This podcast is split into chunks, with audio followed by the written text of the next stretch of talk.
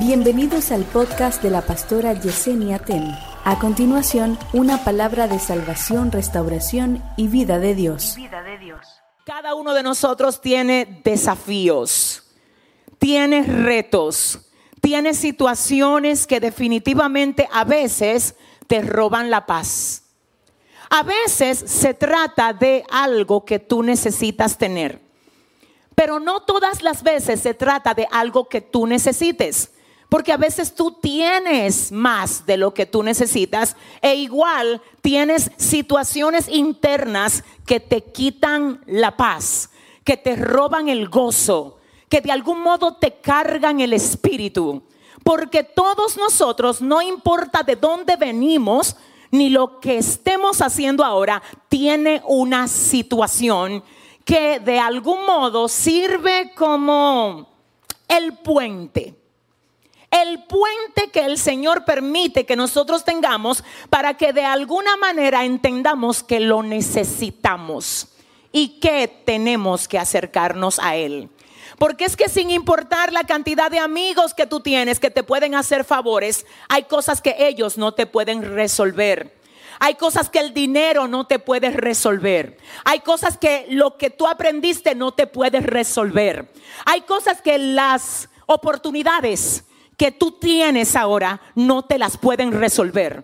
Yo no sé cuál sea tu situación, pero hay algo que yo sí sé. Y es que para toda situación Dios tiene una salida. Es más, la Biblia no solo dice que para toda situación Dios tiene una salida, sino que dice que tiene más que darnos que nosotros que pedirle a Él. Amén. Dios nunca se queda corto ante tu necesidad. De hecho, yo necesito aclararte ahora que hay gente que no te ha ayudado y no es porque no te aman. Es que Dios no le ha permitido que metan su mano en lo que te está pasando porque el Señor se quiere llevar él el protagonismo de lo que tú estás atravesando. Hay alguien aquí que aunque no parezca está más cerca de su victoria que lo que puede estar viendo de lo que puede estar pareciendo. Es más, si tú pudieras ver lo que Dios está haciendo ahora a favor tuyo, quizás en vez de quejarte, tú estarías adorando. Si tú estuvieras viendo ahora las puertas que Dios está abriendo a tu favor, quizás en vez de afligirte, tú estuvieras diciendo gracias, Señor. Oh, pero antes de abrirte tuvo que cerrar algo. Ajá. De hecho, si no te cerraba, tú no ibas a poder apreciar lo que Él ahora te está abriendo. Tuvo que cerrar para entonces abrir lo que te tiene. Tuvo que quitarte para darte lo que te conviene. A la cataramay.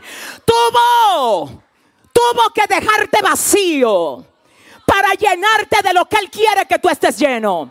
Te vengo a repetir, Dios no se queda corto. Él sabe lo que tú estás pasando te conoce más de lo que tú te conoces. No importa quién te deje, Él siempre se va a quedar contigo ahí. No importa quién te acuse, Él apuesta a ti. No importa cómo tú te desvíes, Él sabe cómo volverte a poner en el carril correcto. De hecho, hay personas aquí que según ellos, según los planes de ellos, eso no se sabía si iban a llegar aquí hoy o no. Yo voy a ver si voy, haré lo posible. ¿Tú te crees que era de que si tú hacías lo posible, Dios te arrastró aquí hoy? Porque quiere hablar hoy a tu corazón. Así que dile a cinco ahora mismo, prepárate para lo que Dios te va a decir. Ay, ay, ay, ay, ay, ay, ay, ay, ay. Pero búscate a alguien que te crea, que se sienta a la expectativa de lo que Dios va a hacer y dile, prepárate para lo que Dios te va a decir. A la, ley. Siento como que hay una gloria fresca aquí. Que a alguien Dios va a sacudir en esta noche.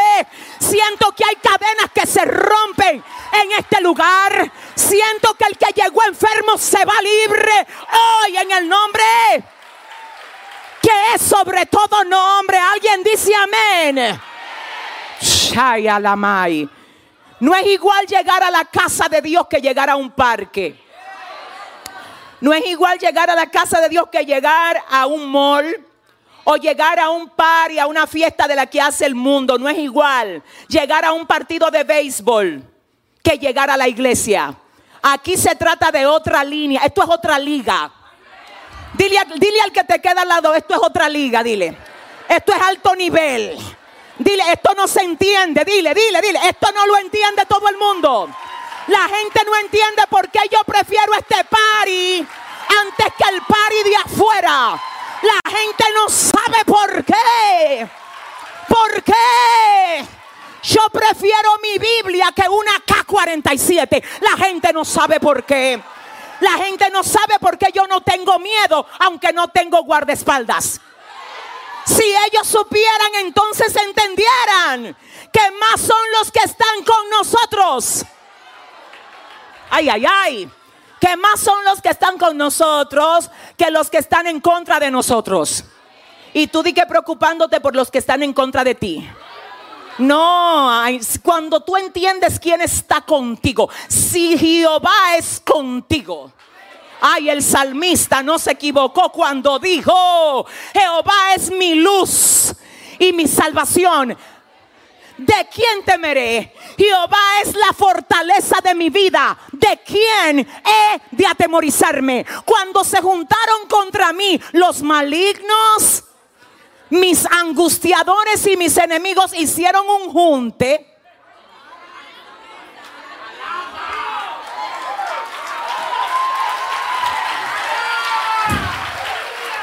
Dile al que te queda al lado, hicieron un junte, dile. Dile, hicieron un junte contra ti. Hicieron un junte contra ti. Se juntaron contra ti. Déjame decirte algo, ellos ni se conocían pero tenían algo en común. Se llenaron de odio contra ti.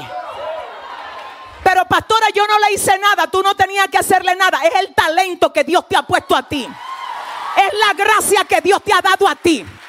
Es ese favor que donde quiera que te mueves se te ve. Se te ve y no tiene que ver con marcas. No tiene que ver con marcas de hombres ni de diseñadores. Tiene que ver con una marca de la que habló Pablo en Gálatas 6:17, diciendo, de aquí en adelante, nadie me cause molestias, porque yo traigo en mi cuerpo las marcas del Señor Jesús. Dile a tu vecino, no sé cuál sea tu marca, dile, pero yo, yo sé cuál es la mía. ¿Dónde están los marcados? ¿Dónde están los marcados por el Señor aquí? Cuando se juntaron, mira, te voy a decir algo. Los fariseos y los saduceos eran, eran opuestos. Tenían una visión de la religión distinta. ¿Y tú sabes lo que hicieron? Se juntaron. ¿Y para qué? Para atacar a Jesús. Porque hay gente que te ve a ti tan sólido y tan firme que sabe que solo Oh my God, yo no sé con quién vine a hablar. Hay personas que dicen, es que está tan fuerte ese hombre.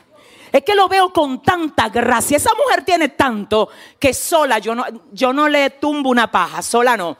Déjame buscar refuerzo. Vengo a profetizarte que no importa el refuerzo que busquen tus adversarios. El que está contigo es mayor que el que está en contra de ti. No, déjame ver si hay cinco que lo entiendan. El que está contigo es más fuerte que el que está en contra de ti. ¿Alguien lo cree? Cuando se juntaron contra mí los malignos, mis angustiadores y mis enemigos, para comer mis carnes, ellos tropezaron y cayeron. Aunque un ejército acampe contra mí, no temerá mi corazón, aunque contra mí se levante guerra. Yo estaré confiado. Ay, pero esto está fuerte. Yo te tengo que acordar que no es lo mismo hablar de una guerra que hablar de una batalla. La guerra está compuesta por diversas batallas.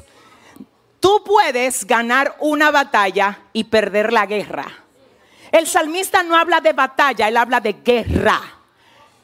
Eso da a entender que Él está hablando de un conjunto de batallas. Así tú, cuando estás conectado con Dios, vas a tener que enfrentar un conjunto de batallas. Pero si tú tienes la actitud del salmista, tú igual vas a poder decir, aunque contra mí se levante no una batalla, no dos batallas, no tres batallas, todas las batallas que se inventen, los que se juntaron contra mí. Aunque contra mí se levante guerra, siento a Dios aquí. Déjame hacer un paréntesis. Dice el Señor, acuérdate de cuando te quisieron destruir y no pudieron. Acuérdate de cuando apostaron a tu destrucción y ahí fue que yo te levé. Acuérdate de cómo celebraron lo que te salió mal, sin saber que eso era un testimonio que yo iba a sacar